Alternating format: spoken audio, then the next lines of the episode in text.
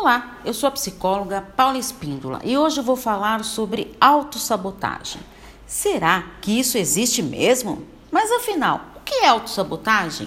A autossabotagem são atitudes que o indivíduo faz inconscientemente, boicotando a si próprio.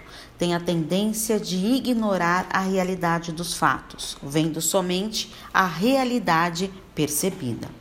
Muitas vezes essas atitudes são forjadas por si próprio, por não se sentir merecedor do sucesso. Sabotam o próprio sucesso por medo de enfrentar os desafios da vida. Essa autossabotagem pode ocorrer em todos os aspectos da vida, como profissional, amoroso, emocional e até físico. E o que pode levar à autossabotagem?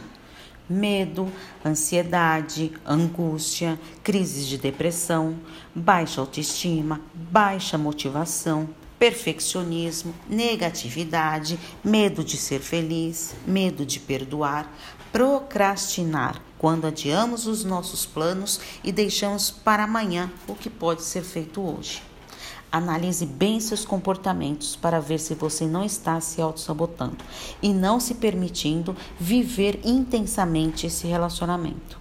Agora, pare um pouquinho e pense: você está de alguma maneira se auto-sabotando? Permita-se ser feliz. Envie sugestões de novos temas. Estou à disposição para atendimentos online.